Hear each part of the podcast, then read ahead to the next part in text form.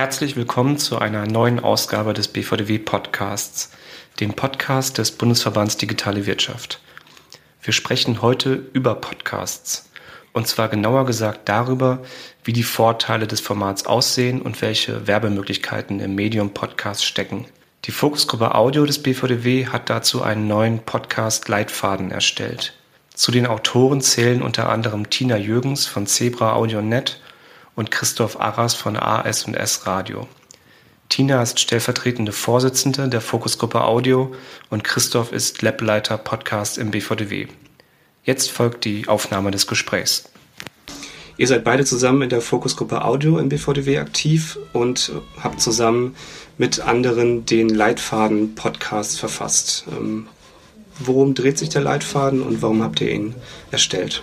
Also der Leitfaden holt einfach nochmal, ich glaube, alle, die es interessieren könnte, ob das jetzt äh, Werbeagenturen sind, werbetreibende Unternehmen oder einfach alle, die professionell im Bereich Audio und Podcast unterwegs sind, ab auf dem, sage ich mal, Status quo. Ne? Also was ist Podcast, wie funktioniert das, äh, wie funktioniert Reichweite im Podcast, was für Standards gibt es da, äh, ein bisschen zur Monetarisierung, also welche Arten von Podcast-Werbung gibt es und wie funktionieren die.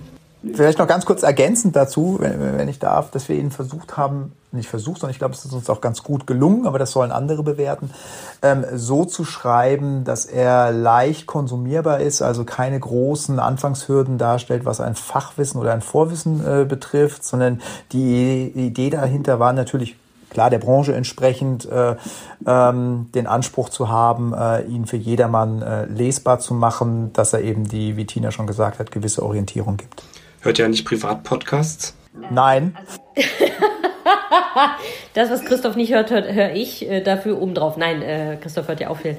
Ja, ich höre eigentlich, also ich bin sowieso tatsächlich manische Hörerin, äh, ob das jetzt nun Hörbuch, Hörspiel ist oder eben Podcast, aber Podcast natürlich beruflich bedingt noch mit am meisten. Und in unserem Netzwerk sind ja über 100 äh, Shows, ähm, also da habe ich schon genug zu hören, aber ich höre natürlich auch noch äh, viele Podcasts jetzt in Deutschland von der Zeit, äh, die Pia Frei, die es für OMR macht, höre ich sehr gerne, weil ich auch aus dem Bereich Medien ja selbst komme. Ähm, Gabor Steingart, klar, ab und zu und auch nicht immer ab und zu Hotel Matze, was jetzt zum deutschsprachigen Raum betrifft. Am meisten muss ich aber sagen, höre ich äh, englischsprachige Formate, ob jetzt aus USA oder Großbritannien. Die sind einfach, was das Erzählen betrifft, oft ein bisschen weiter, was so den narrativen Style betrifft, äh, was ich sehr mag. Äh, sind ja sowohl fiktional als auch non-fiktional einfach ganz oft in diesem Staffel, in dieser Staffelmethode drin, was ich sehr schätze. Äh, ich gebe gerne zu, dass auch ich Opfer des äh, True Crime Fanatismus geworden bin und das auch gerne höre und einfach ganze Staffeln binge, aber auch ganz viel Journalistisches und Feature und ich habe deswegen auch so eine Playlist auf Spotify, Guilty Treasures heißt die, ähm, entwickelt, wo ich immer reinstelle, was ich so privat außerhalb unseres eigenen Netzwerkes noch höre. Die kann also jeder äh, quasi abonnieren und dann immer sehen, womit ich mich beschäftige. Guilty Pleasure? Guilty Treasures. Pleasures wäre zu einfach, es sind natürlich, wenn ich das mache, Treasures. ah ja, steht da so drauf? Ja, das, er muss da reingucken. Ne? Also äh, mhm. unter dem Profil Zebra Audionet findet ihr diverse Playlists, die wir machen für unser Netzwerk und da ist eben eine quasi meine private Podcast-Junkie-Playlist. Ähm, und da stelle ich regelmäßig neue Sachen rein. Was hörst du so, Christoph? Ähm, es war natürlich eben Spaß. Natürlich, ich höre extrem viel, ähm, weil ich mir einfach da auch Ideen hole oder äh, einfach äh, wahrnehmen will, wie der Markt sich so entwickelt, welche Inhalte es gibt. Es, äh, der, sag mal, der aktuellen Situation geschuldet, finde ich extrem gut ähm, äh, den Podcast äh, vom, vom NDR, von NDR Info, das Coronavirus-Update. Ähm, äh, ganz einfach, weil es sehr klar mal ein bisschen äh, rausnimmt, was woanders extremst übertrieben wird, sondern eine klare Idee davon gibt, wie die, wie die aktuelle Situation zu bewerten ist oder wie sie sich gegebenenfalls täglich ändert. Also das finde ich sehr spannend aktuell ähm, der Lage entsprechend. Ansonsten lasse ich mich gern unterhalten, also jetzt mal im privaten äh, Bereich. Also ich höre gern äh, äh, Baywatch Berlin, ähm, äh, gemischtes Hack. Äh, sind so Formate, die ich schon so äh, seit langer Zeit auch verfolge. Ähm, aber auch in unserem Portfolio befinden sich so äh, ein paar ja, Publisher, die ich äh, äh, nicht nur ab und an, sondern auch regelmäßig höre. Also Lage Nation wäre so ein ähm, äh, Produkt oder ein Angebot, was, was ich gerne höre. Ähm, aber auch der FAZ-Podcast für Deutschland finde ich sehr spannend. Also ich bin eher in dem Bereich Wissen, gesellschaftspolitische Themen äh, äh unterwegs und, und informiere mich da gerne, weil das so ein bisschen für mich ähm, das, das Nachrichtenlesen ersetzt hat, das Podcast hören. Ähm, ich habe das dann auf dem Ohr und kann dabei noch andere Dinge machen. Also das, was so ein bisschen die Nutzungssituation im Allgemeinen ist, das sind äh, Themen, äh, äh, die ich mir dann aussuche, probiere viel aus, bleibe aber nicht bei vielen Dingen hängen. Das schafft man Zeitkonsum gar nicht, weil ich auch durchaus noch gerne äh, äh, Netflix oder äh, Amazon Video ähm, äh, konsumiere. Ähm, das heißt, das muss ein bisschen ausgewogen bleiben neben anderen Themen, die man noch zu tun hat. Vielleicht noch ein spannendes Format, was ich ähm, äh, englischsprachig sehr gerne höre, ist äh, The Daily von der New York Times ähm, als Format, was ich auch sehr gut finde. Ähm, und ja, das vielleicht mal so als kleiner Abriss äh, von meinem Nutzungsverhalten. Mhm. Und nochmal aus eurer persönlichen Perspektive, was sind denn so die Vorteile an Podcasts? Was macht es so? Ähm, äh, warum hört ihr das? Warum nutzt ihr das? Was ist so angenehm daran?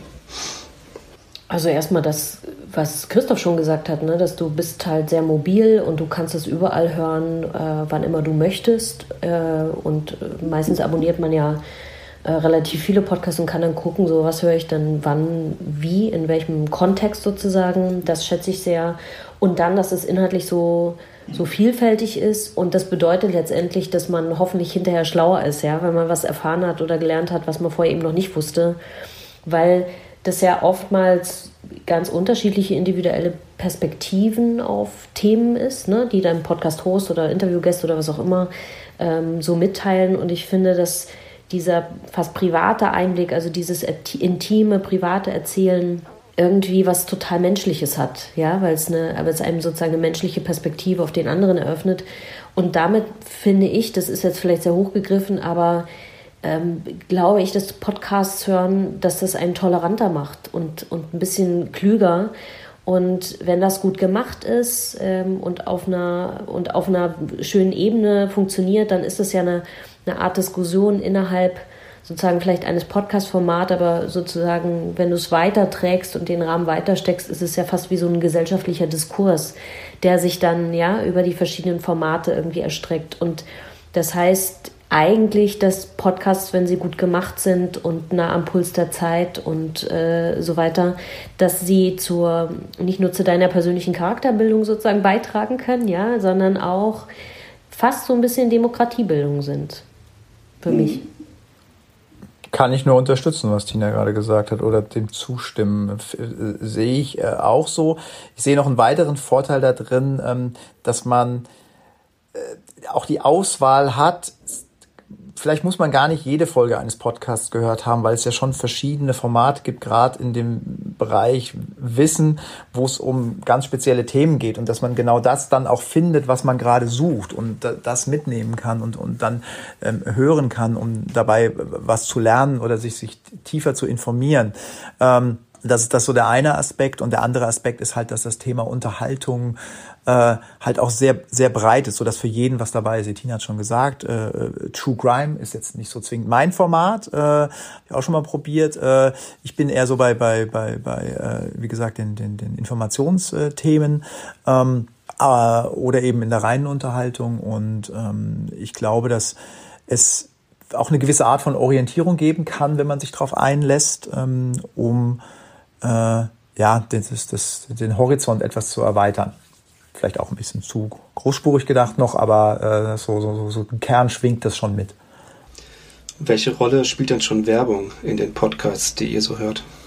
Na, in den amerikanischen und den britischen Formaten, die ich viel höre, da, da ist natürlich Werbung sehr viel verbreiteter schon als in, in Deutschland und auch an mehreren Stellen. Ne? Du hast Pre-, Mid- und Post-Roll und, und auch mehrere Slots innerhalb der Midroll-Position. Ähm, das, da sind wir in Deutschland noch nicht ganz so weit, haben aber, finde ich, äh, gut aufgeholt. Also in Regular-Formaten, die keine Staffeln sind, sondern einmal die Woche oder täglich oder äh, alle zwei Wochen kommen, sind wir, glaube ich, auf einem sehr guten Weg. Und die, die Werbewirtschaft hat das jetzt auch als, als Weg erkannt, ja, ähm, sich ihre Botschaften, ihre Marke, ihr Produkt da vorzustellen. Deswegen, also wir, ich finde das natürlich erstmal eine gute Sache, ja, erstmal, dass es überhaupt Werbung gibt, weil das ist sicherlich die äh, Monetarisierungs-, Finanzierungsmethode der Wahl derzeit noch im Bereich Podcast und ist ja auch noch dabei, sich zu entwickeln. Also wir haben da, glaube ich, Christoph und ich teilen, glaube ich, die positive Prognose, was dieses Geschäftsfeld betrifft.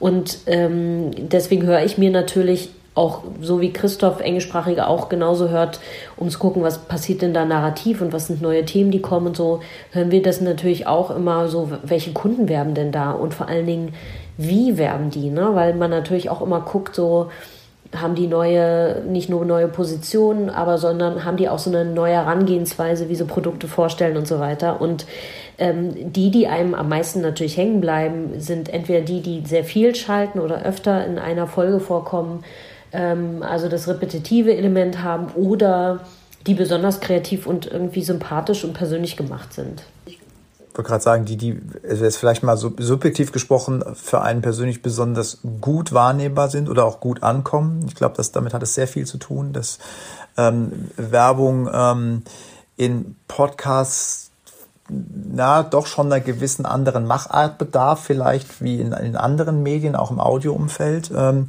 um die Wirkung so zu entfalten, wie es möglich ist. Das merken wir auch. Also ähm, letztens mal gefragt worden, findet regelmäßig Werbung in, in Podcasts statt? Da habe ich gesagt, ja, regelmäßig vielleicht noch nicht, aber regelmäßiger. Und ich glaube, das ist so eine Prognose, die ähm, so für die nächsten ähm, nächste Zeit auch anhalten wird.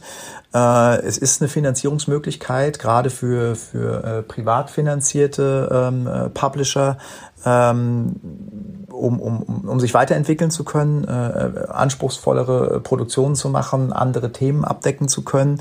Deswegen ist es, denke ich, eine, eine, eine wichtige Säule, ähm, bei, äh, bei der wir natürlich ähm, als Vermarkter auch äh, helfen wollen und es äh, auch tun. Und auch wenn wir mal so ein bisschen in, rückblickend über die letzten vier Jahre uns das anschauen, hat sich das auch entwickelt. Also wir merken das äh, auf der einen Seite natürlich in der Nachfrage von den ähm, vom Markt her. Also es ist jetzt so ein bisschen weg von einem reinen, wir müssen äh, dem Markt erklären, warum es sich als Umfeld sehr gut eignet, hin zu einer Nachfrage, wie das Tina bereits beschrieben hat, dass, dass die ähm, Werbemarkt verstanden hat, dass da ein Umfeld zur Verfügung steht. Ähm, und wir merken das, wie gesagt, einerseits in, in, in, in unseren kleinen Zahlen ähm, und eben in der, äh, in der Marktresonanz, ähm, wie wir äh, darauf angesprochen werden. Ich glaube, das, was, was Podcast-Werbung da einfach so interessant macht, und das kann man ja bei seiner eigenen Selbstbeobachtung ja auch durchaus feststellen, ähm, wie man da auf Werbung reagiert. Ich glaube, dass halt der Kanal eben, wie Christoph richtig gesagt hat, es ist keine normale Audio-Radiospot-Werbung. Ja, das funktioniert ja völlig anders von der Ansprache her, aufgrund ne, der Situation, wie Podcasts und wo die genutzt werden und wie intensiv auch sozusagen die, die Rezeption als, als solches ist. Ja, das ist ja ein ganz aufmerksames Hören und dadurch sind die, die werden diese ja, Podcast-Werbung, äh, werden diese Einheiten ganz anders gehört. Wenn der Podcast-Host das irgendwie vorstellt, dann ist es immer noch mal glaubwürdiger. Wir wissen aus Amerika, aber auch aus ein paar deutschen Studio, Studien, dass die Conversion ähm, auf bestimmte URLs zu gehen oder sogar ein Produkt zu kaufen, bei dieser Art der Werbung sehr viel höher ist, ja, sodass also aus unserer Sicht dann wiederum auch ein anderer Preis gerechtfertigt ist, als wenn man das irgendwie übers Radio, äh, äh Christoph, entschuldige, wenn ich das so sage, so rausbläst. Also das, ich glaube, dass diese Werbeform äh, schon erfordert, dass es auch eine andere Form von Ansprache und Werbung dafür entwickelt wird, ähm, weil die Werbewirksamkeit sich eben genau aus diesen verschiedenen Faktoren zusammensetzt. Und wir sind, glaube ich, gerade dabei in einem sehr jungen Markt, genau diese, diese neuen Werbeformen, diese Standardisierung zu entwickeln und ich habe das auch mal auf einem, auf einem Panel gesagt. Ich meine, man hat ja jetzt bei der Online-Werbung auch nicht plötzlich irgendwie Plakate genommen, um irgendwie im Web zu werben. Und genauso ist es, äh, finde ich, für Podcasts. Man muss jetzt nicht, man sollte, man kann das machen mit den Radiospots, aber alle Studien, die wir gesehen haben und alle äh, Umfragen, die wir so in unserem Netzwerk gemacht haben, das sind, da schrecken die Leute eher davor zurück. Und das hat natürlich auch einen Sinn, ja. Und deswegen erfordert es, dass wir als Branche da neue Sachen entwickeln und auch vielleicht neue Standards. Ja, ich will das gar nicht ausschließen. Ne? Also es, ist, es, es hört sich immer so ein, man, man, man, das, das eine ist der ganz richtige Weg und das, ein, das andere ist der ganz falsche. Also so wie Radios einen appellativen, ähm, äh, eine appellative Funktion in ihrem Segment ähm, äh, im Radio, äh, die Spots äh, erzeugen oder erfüllen, ähm, ist das eben sowas wie Native Advertising, äh, ob nun über Host oder über einen Announcer im äh, Podcast-Segment sehr vorteilhaft. Ähm, ich glaube, wenn die Kreation gut gemacht ist und darauf kommt es am Ende des Tages an, also sprich, wie, wie, wie ernst nehme ich das Umfeld und wie, wie, wie gut möchte ich mich da einbinden lassen, egal in welcher Form auch immer. Ähm, auch wenn klar der, der Pendel in Richtung ähm, native oder narrative Integration äh, schwingt, ähm, kann das nur hilfreich sein für, für, für Podcasts als äh, Umfeld. Ähm, das ist, glaube ich, ganz wichtig, dass man so, so ein Match aus äh, Publisher den Hörer und den, den Anspruch der Hörer an den Inhalt, aber auch in der Umsetzung, was der, der Werbekunde sich so vorstellt. Wenn man, wenn man da einen vernünftigen Mix oder ein Match findet, dann hat man, glaube ich, einen, äh, sagen wir mal, ähm, doch ganz guten Job gemacht. Narrative Integration heißt, der Podcast-Macher ähm, redet über das Produkt. Na, nicht unbedingt der Podcastmacher, das meinte ich ja mit Announcer Read. Also in manchen Segmenten ist es einfach unabdingbar, dass es nicht zwingend der Host macht, der diese narrative Integration ähm, äh, ja, integriert. Ähm, wenn man beispielsweise ein, ein, redaktionelles Thema hat, was aufgearbeitet wird, ähm, macht vielleicht durch eine zusätzliche Stimme es noch durchaus Sinn, weiteren Abstand zwischen Werbung und ähm, äh, äh, Inhalt oder Content zu schaffen. Das wird zwar per se eh ähm, äh, bei uns immer getrennt nochmal durch einen Hinweis, welcher Art und, äh, und Weise auch immer, aber nichtsdestotrotz mag es dadurch nochmal einen, einen, größeren Unterschied geben in der Wahrnehmung, worum es sich gerade handelt. Aber das Narrative ist eher, äh, das Narrative ist eher die Umsetzung dessen, wie die Werbung eingebunden wird. Also das äh, nicht eingebunden, sondern wie die Werbung, die, die Geschichte vielleicht oder äh, wie es eben ähm, präsentiert wird. Das ist, glaube ich, der Kern, auf den es ankommt. Welche, welche verschiedenen Arten von Möglichkeiten hat, von Werbemöglichkeiten hat man jetzt? Könnt ihr da nochmal kurz auflisten? Ja, also ist, äh, klar, wir haben ja schon ein paar so äh, genannt und das sind ja. im Grunde so die Standards. Ne? Man kann programmatisch äh, vorhandene Radiospots äh, einspielen, das äh, funktioniert äh, technisch, kann man das schon machen. Wie, wie wirksam ist das, ist, ist eben fraglich. Ähm, dann gibt es noch native ähm, Werbung und das ist eben ein sogenannter Host Read oder Read, also der Host des Podcasts ähm, überbringt die Werbebotschaft oder es gibt ähm, einen äh, Third-Party-Speaker, also eine dritte Stimme, die das macht, eben aus den von Christoph genannten redaktionellen Abgrenzungsgründen. Es gibt das Thema Sponsoring und ich glaube, das versteht jeder, dass am Anfang und am Ende gesagt wird, diese Episode von hm, hm, hm wurde Ihnen vorgestellt und dann noch auf eine, eine Website verweist. Man kann auch beide Formen miteinander mischen und die klassischen Positionierungen für Werbung sind äh, Pre-, Mid- und Post-Roll. Also am Anfang, in der Mitte, am Ende von der Episode. Ich glaube, es ist äh, wichtig, dass es nicht ähm, zu viel Werbung sozusagen in einer Episode gibt, weil dann macht es bei einem, weiß ich nicht, zehnminütigen, bei einer zehnminütigen Episode und dann hat man irgendwie, weiß ich nicht, drei äh, Werbeslots da drin, dann macht es keinen Spaß, das äh, sich anzuhören. Also genauso wie man entscheiden muss, macht der Host äh, den, den Read, macht, liest der das die Werbebotschaft vor oder nicht, muss man sich auch entscheiden, wie möchte ich als Publisher oder als Podcaster Werbung einbinden, also welche Arten von, von Werbung möchte ich zulassen, an welcher Stelle ist das sinnvoll und wie viele?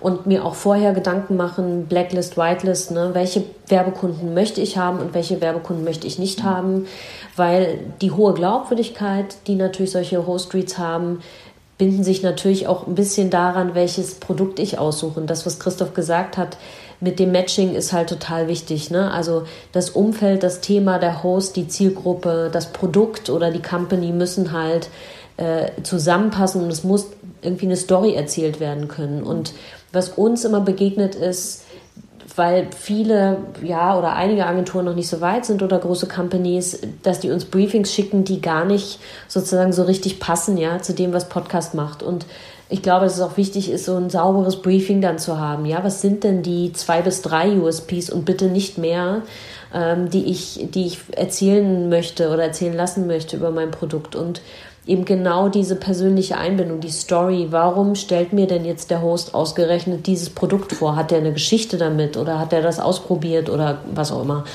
Und da klar zu sein. Und, und ich glaube, das macht es, äh, das ist halt wichtig, sich das vorher zu überlegen und sich dann eben für eine dieser Arten oder meinetwegen auch mehrere zu entscheiden und das aber im Vorfeld festzulegen, weil dann die eigene Erwartungshaltung als auch die Erwartungshaltung des Sponsoren äh, äh, irgendwie im Vorfeld auch geklärt werden kann. Bis hinten auch zum Reporting. Ne? Also äh, wann misst man denn die Daten etc. pp. Da kommen wir ja noch zu einem ganz anderen, sehr spannenden Thema, was uns im Podcast-Bereich immer begleitet, ist nämlich das Thema Reichweitenmessung. Vielleicht noch da ergänzend zum einen, also da schlage ich jetzt mal die Brücke vom Audio zum, zum visuellen, äh, äh, zum Lesen, nämlich das haben wir ja mitunter äh, auch nochmal ganz äh, übersichtlich aufgelistet in dem White äh, Paper oder beziehungsweise in dem Leitfaden, ähm, äh, den wir äh, ähm, geschrieben haben, also was die Werbeformen betrifft, was die Platzierung betrifft, äh, ähm, wie Umsetzungsmöglichkeiten sein können, äh, steht da ja äh, alles drin. Ähm, zu, zu, zum Nachlesen.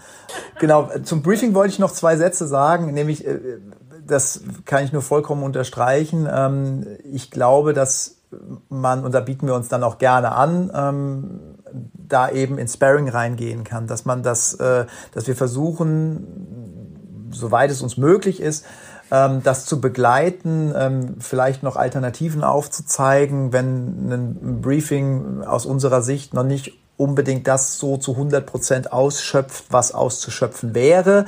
Natürlich liegt am Ende des Tages die Entscheidung auch äh, natürlich ein bisschen beim Kunden. Äh, aber das meinte ich mit äh, äh, dem Versuch, den Match äh, äh, zwischen äh, Kunde, Werbung treibenden Hörer ähm, äh, zu schaffen, wo wir uns so als Mittler dazwischen immer äh, ein bisschen betrachten und den Prozess eben dementsprechend begleiten, sofern uns das äh, möglich ist oder beziehungsweise gewünscht ist. Habt ihr noch ein, zwei Tipps, sowohl für Werbung treibende Unternehmen, die in den Markt einsteigen wollen, als auch für Podcastmacher, die sich jetzt vielleicht mal nach äh, Monetarisierungsmöglichkeiten umgucken möchten? Also bei Podcastmachern glaube ich, hab, das habe ich schon gesagt, sich also wirklich eine, eine, eine Vorstellung zu machen, welche Art von Werbung kann ich mir denn vorstellen, wo und wie und mit welcher Herangehensweise kann ich auch als Podcast-Host leben. Ähm, wie Christoph schon gesagt hat, die Prozesse, die dann dazu führen und die Akquise der, Pod äh, der Werbekunden und so weiter, da sind wir ja als professionelle Vermarkter, äh, Sparringspartner, die es begleiten. Aber ich glaube, es ist total wichtig, dass die dass die Podcaster und die Publisher eine, eine realistische Einstellung äh, entwickeln und eine Erwartungshaltung, so, was möchte ich denn da machen? Ja, und sich mal mit dem Thema beschäftigen und das dann auch gerne sozusagen im Dialog mit, mit so Firmen wie unseren irgendwie festlegen. Ich glaube, es ist total wichtig, ähm, sich mit diesen Themen und dafür ist auch der Leitfaden ja auch gedacht, sich mal auseinanderzusetzen. Und ähm, bei Werbetreibenden jetzt auf der anderen Seite, ich glaube, es ist immer gut zu wissen, eine Vorstellung davon zu haben, wen möchte ich denn erreichen? Ja, also was ist denn die Zielgruppe? Wen stelle ich mir denn da vor, der für den mein Produkt, meine Firma in irgendeiner Form relevant sein kann? Und einfach ganz banal, der erste Schritt ist immer so, welche Podcasts hören denn die Leute selbst gerne? Ja? Also was ja. mögen die denn? Ähm, worauf legen die Wert? Denn ich glaube, dass wenn wir dann so in Bereiche der Brand Safety kommen, und sagen, so was möchte ich denn genau nicht, ja, auch zu wissen, so möchte ich eben nicht, dass mein, mein Produkt vorgestellt wird. Und so, das ist für mich ein super gelungenes Beispiel. Also einfach ein bisschen aufmerksamer auch im eigenen Medienkonsum zu, zu werden und dann über die Zielgruppe äh, weiterzugehen und dann auch klare Vorstellungen davon zu entwickeln, welche Botschaften möchte ich senden und welche, welche Ergebnisse möchte ich nach welchem Kampagnenzeitraum sehen. Und das ist natürlich, das unterscheidet jetzt sich für die Podcast-Branche nicht so viel anders, finde ich, wie professionelle Kampagnen aufzusetzen für andere ähm, äh, Gattungen, Mediengattungen. Wobei ich das Wort professionell tatsächlich, tatsächlich in eine Klammer setzen will, weil ich das schon quasi identisch sehe. Also es, vielleicht haben wir noch nicht die Erfahrungswerte aus einer Mediaplanung wie in, in, in klassischen Segmenten, äh, TV-Planung, Radioplanung, Online-Planung. Ähm, nichtsdestotrotz, äh, wie Tina das ja auch schon eingangs äh, erwähnt hat, gibt es so Wirkungsparameter, wo man weiß, das funktioniert ganz gut und das würde man vielleicht eher anders empfehlen in der Umsetzung. Aber äh, vielleicht auch nochmal unterstreichen, das war nämlich auch genau mein Gedanke dabei. Es ist immens hilfreich, wenn derjenige, der sich aus ähm, Werbung treibender Sicht oder Agentursicht mit dem Thema äh, äh, auseinandersetzt, äh, das auch ähm, selber so ein bisschen in seinem Medienkonsum äh, nachvollzieht und, und, und nutzt und, und auch da mal rechts und links von dem, was man vielleicht subjektiv sehr gerne hört, auch sich so mal ein paar Ideen sucht, ähm, wo der Kunde vielleicht gut reinpassen könnte. Ähm, nicht, dass man das direkt da rein organisieren kann, aber da, hat es ja gewisse Portfoliorestriktionen, aber dass man so eine Idee entwickelt, ähm, wie Kunden dargestellt werden sollen, wie weit ein Kunde vielleicht in der Kommunikation abseits von dem Normalen gehen möchte, ähm, welche Ideen man da entwickeln können, weil das ist tatsächlich eine sehr, ein sehr schönes äh, Momentum, in dem wir da gerade sind, dass Podcast-Werbung, ähm, jetzt mal unabhängig davon, welche Art und Weise das jetzt ist, äh, wenn sie denn für den Podcast direkt gemacht wird, ähm, eine extrem hohe Kreativität ermöglicht und eine vielleicht auch ganz andere Ansprache ähm, des, des gleichen Produkts, äh, ähm, was aber trotzdem weiterhin ein Kampagnenziel verfolgen kann. Und das ist, das ist sehr spannend, äh, den Prozess eben äh, zu begleiten. Und am Schluss auf die Frage, was würde man Werbungtreibenden noch raten, ist es ganz einfach auszuprobieren. Also in den Austausch zu gehen, ins Sparring zu gehen, sich Ideen präsentieren zu lassen, zu überlegen, ist das was für uns? Finden wir da unsere Marken, jetzt mal vielleicht, wenn man eine Agentur ist mit mehreren Kunden im Portfolio, äh, finden wir da äh, Möglichkeiten und Umfelder, die für uns als ähm, äh, äh, ja, Werbeumfeld funktionieren können. Vielen Dank, das war sehr spannend. Danke euch. Den Leitfaden-Podcast der Fokusgruppe Audio könnt ihr herunterladen unter Publikationen auf www.bvdw.org. Vielen Dank fürs Zuhören.